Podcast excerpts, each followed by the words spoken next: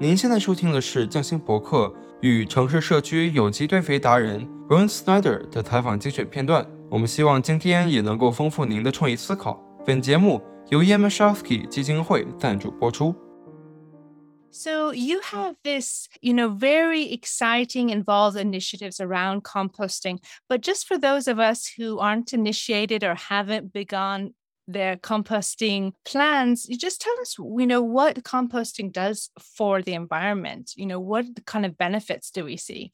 Well, the idea about composting is that you take organic waste and give that a treatment that it actually decays into a reusable good. So you don't let it rot, which actually creates gases and other stuff that's not so good for the, the soil.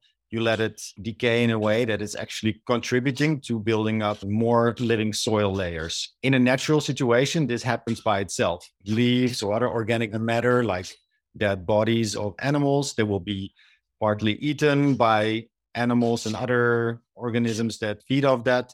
And then in the end, it gets totally broken down by soil organisms and then becomes part of the living soil. But because we now are using agricultural techniques that actually take a lot out of the, the land, it's very good to also give back. So especially in cities, we there's a lot of people living on small areas that feed themselves with stuff we get from the land. But then in cities in general, the organic waste is then not given back to where it came from. So in a lot of cities worldwide, you will see that organic matter will be actually burned, as we do in the Netherlands, or that it's been put into landfills. And in landfills, it also creates dangerous situations, creating gases and other pollutants that are not beneficial for the um, for the environment. So when you compost, and especially when you do it on small scale at your own home, or maybe as I am trying to facilitate by building worm hotels for communities, when you do it in a group, but still local and small scale, you are taking responsibility for the organic waste that you are actually producing by going to the grocery shop and buying the vegetables and fruits that you need to feed yourself and your family. But then you are going to transform the, the leftovers into new soil. And I hope also to inspire and to also facilitate city residents that they can make their own soil, then to also grow food in cities. Because I believe that we cannot only depend on big agriculture, we also need to take more responsibility again to grow our own food and to get back into the connection with where our food comes from. And in this way, by making your own soil, you can also feed your own garden and then grow food.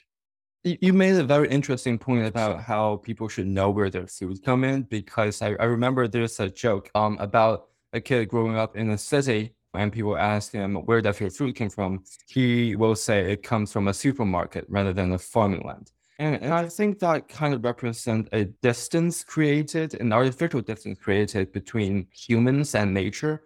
And you can even find this distancing in academic literatures when we kind of separate ourselves from nature as a whole, when we are actually part of nature. Totally. So I feel like, do you think that this distancing plays a role in human valuation? Like, how much do people actually value nature is dependent on how distant they are actually from nature? And do you think that by putting in worm hotels that create their own compost and let them work on community gardens, this can actually uh, shift people's mind? Yeah, I think you make a really good point. I think with technology moving forward so fast, and now even with sequencing uh, genome strings, like it seems like technology thinks it can actually build food. So, like in science fiction, you will have the machine that gives you like the little cube, and then when you put it in your mouth, uh, it tastes like a chicken. And apparently, in the film, you get all the stuff you need. But what I think they're missing is that we are not all the same like we are all unique. I think we are not separate from our environment.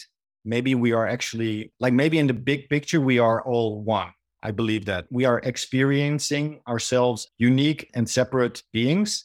But I think in the in the big picture, we are all really one, one consciousness. But on the level where we are different, we are also getting different experiences and we are communicating with our environment and and also we are evolving all the time so we're learning and we're involving and we're wishing and we're creating. But once you start just giving everybody, let's say, the exact same copy tomato, I don't think it's going to be a very healthy situation. So I think it's very good that one tomato gets different food because uh, a bird died next to it and it decayed on the ground. And that was actually fed by the bird. And then I pick the tomato and I eat the tomato. And it's going to be a different tomato for me than it would be for you. And in that way, we keep learning from our environment. And I hope, and, and I see that happening, is that the worm hotels, as simple as they are, they are giving people the chance to take a look at some processes that are very normal, but a lot of people in cities stopped evaluating. So, yeah, yeah, I think it's very important. Yeah. And what's interesting is we thought that, you know, we used to think, oh, the leaves that fall from the trees, uh, you know, it's like a waste. We, we would think about that in the past. But really, it's so amazing. Trees are so amazing on so many levels. And worms, what they do, what they transform, what they consume into something even more nutrient rich, it's just an amazing process. Tell us a little bit about that process. Totally. Well, I must first of all say I've only started learning about this by doing. I'm not a biologist. I just needed to come up with a solution for my own garden and then started learning about composting. And one of the things that fascinated me from the beginning is that going back in time, long time ago, this place where which we call Earth was a bare rock, basically. And from somewhere life came and it started sort of like live off this rock and oxygen and the water and then decay the rock and soil started becoming little by little soil was built up mostly also by all the organisms that lived before us and died. So i think it's a beautiful thing that life is all the time creating a new actually if you let life do its thing it's creating a better and better situation for itself. I, I, think that is the case. So like you said the trees they grow a lot of leaves in abundance and then at some point they they don't need them anymore. They need to actually let go of them to prevent themselves from losing too much water in the wintertime. And then these leaves are actually adding to the living soil. And the soil life which is very important for the tree itself can feed on the leaves so it's not just a, a cycling but it's a giving and taking situation. So over time in evolution, and again, I'm not an expert on this topic, but I just know a little bit about the story that soil organisms like fungi and bacteria, and then the bigger organisms like eventually the worms and, and others, they help the plants by cycling minerals and organic organic matter and by living close to the root systems so then the trees they get what they need from the sunlight and from the air and the water but what they cannot get from there they get from the soil and from the soil life i have a question like you make a very interesting use of term closing the circle. And I feel like what you are doing is kind of creating a circular economy within the city, particularly focusing on the food sector. So I wonder, like people like you, I consider them to be kind of like this grassroots sustainability movement. So I wonder, like, do you see how the local municipal government has kind of been inspired by your actions or other grassroots sustainability movements action to incorporate some ideas into their own agenda? Yeah. Well, I, I don't know worldwide how it is, but I think it's pretty much the same everywhere. That organic waste is a big topic in, in still to tackle uh, like a problem or challenge, how you want to see it for communities, for cities, because a big part of the waste is organic waste and it's very heavy to to move around there's a lot of water in it and it's actually a, a very expensive to collect it and, and burn it or or bury it what i see is that in ne- the netherlands the municipalities they're very open for creative solutions. So they give chances to people that come with solutions and they work. They also are willing to embrace them. In the city of Amsterdam, they are now trying to make that bigger. So to implement more worm hotels in offices, it's still on a small scale, but I see that it's growing. And I think what you will see if it grows more, that more companies will start coming up with industrial level solutions. So you see now small scale companies doing pickups of different types of waste and then giving a local, trying to monetize it locally. So, for instance, growing mushrooms on coffee grounds or collecting old paper is, is like already a very famous example, for instance. But I think there will be more and more of that urban mining kind of solutions. Yeah. And this is also important because it feeds into what we recognize as the need for regenerative agriculture. You know, mm. how do we actually add those nutrients back into the soils. Those of us that are, I guess, paying attention and care realize that we have really just robbed the soil. And if the soil, which we hadn't, you know, I don't know, five, ten years ago, a lot of people weren't think, even thinking about soil, mm. but it has such an effect, not just for our diet, just, you know, the animals that live. So we have to really think about our whole conception of what is farming and what these spaces should look like. And that's really interesting. What are some of those farming solutions that you've seen within Amsterdam or in your travels that, that are exciting? Well, what I find very interesting is people that start doing urban farms. And it can be very technical farms with LED lights and with vertical uh, farms but it can also be rooftop farming. In New York, there's a lot of beautiful examples. In the Netherlands, there's a few examples. What I like about that is that it brings the production of the food close to where the people live again. So that, that I find very interesting. Then also what I find very interesting is the food forest concept, which is now still being studied. And there's a few studies now in the Netherlands where they want to see if they can do it on a more industrial level, not necessarily like industry, I think is the wrong word, but to make it on a level that it becomes very productive and also produce food for bigger groups of people. So that I find very interesting. The whole concept of that is that it's more about living together with nature and not it's the, the humans that just think about themselves and try to get the best out of everything but don't give back. In that way i always love the i don't know much about american indians but some of the stories that i've heard is how they always treat their surrounding as part of themselves. So they would call it brother mountain or a brother sky or i don't know what the names exactly they would give to it but it's it feels much more like you treat it as family and that i find very beautiful yeah, it's so interesting. And that also runs through a lot of indigenous people's relationship to nature is that they don't ever feel that they own it. In fact, when it was proposed sometimes to them that they have to claim ownership, it, it's an alien concept that they exactly. had to be convinced. Yeah. Yeah. I find that already, that says so much that you don't even have the concept of ownership. In the Netherlands, where I've grown up, you would see gardens and they're all boxed in. Like everybody is boxing themselves in. And I find it such a strange concept. Maybe that could be one of the things that would make a difference if we give up the whole idea of ownership. But yeah, I think that's a tough one. is giving up ownership is, is, is a strange even socialism is difficult for some people. Yeah. And kevin you're interested in this rebound effect.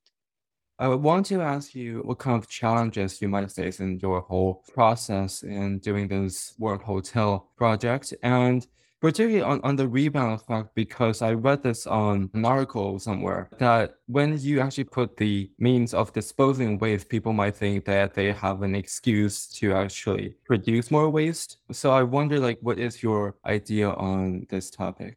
Well, let me answer the last one. I think well uh, my personal experience is that once i started composting i started becoming much more conscious about all my waste and so i think it has a positive effect on that. So i don't think people will start making more waste because then they can dispose of it in a responsible way. Another thing about it if you look at nature in nature there's just no waste and Mia already said it like trees they actually produce like tons of waste if you want to call it that. It's just not waste so it, it's just about what you produce and then what function it gets after that.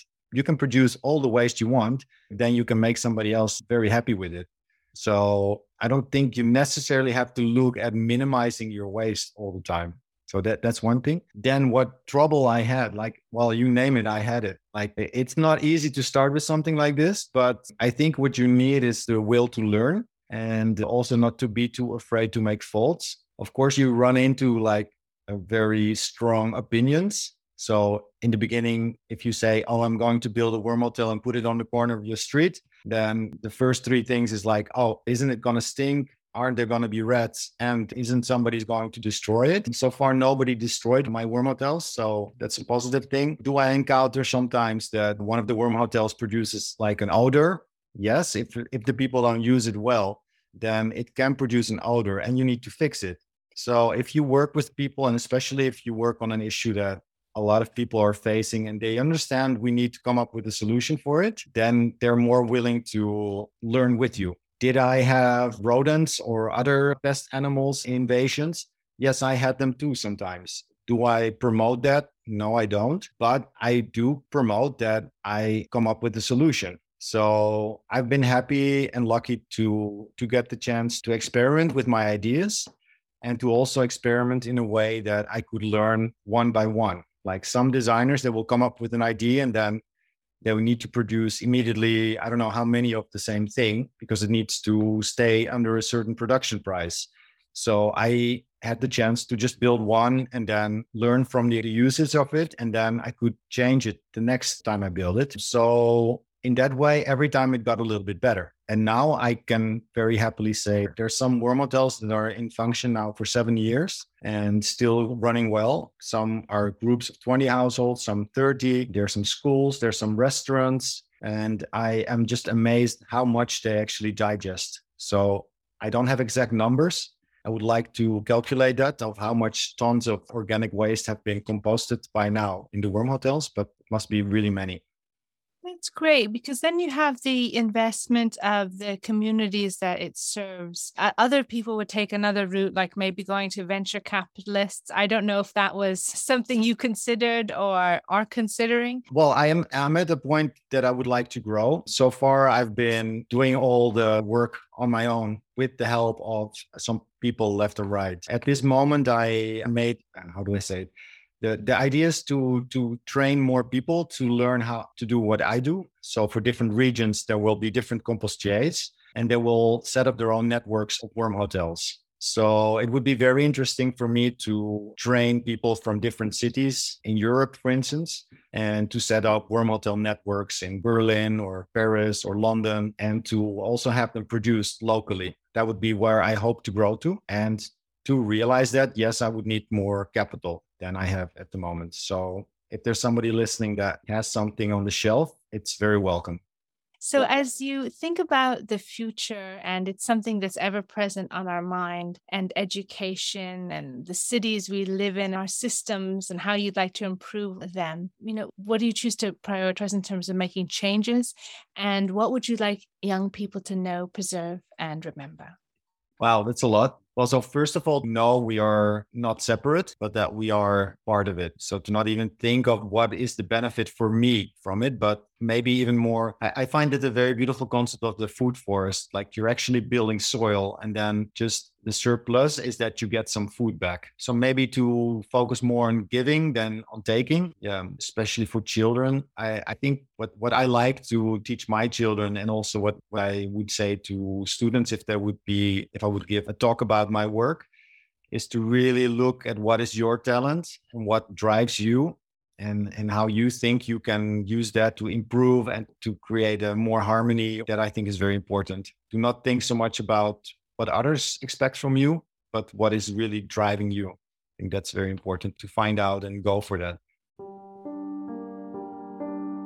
匠心博客希望您也喜欢今天的采访精选，也敬请订阅我们的频道，来聆听最新的采访内容，了解我们的巡回展览。您也可以联系我们来加入我们的团队。我们期待着与您下次再会。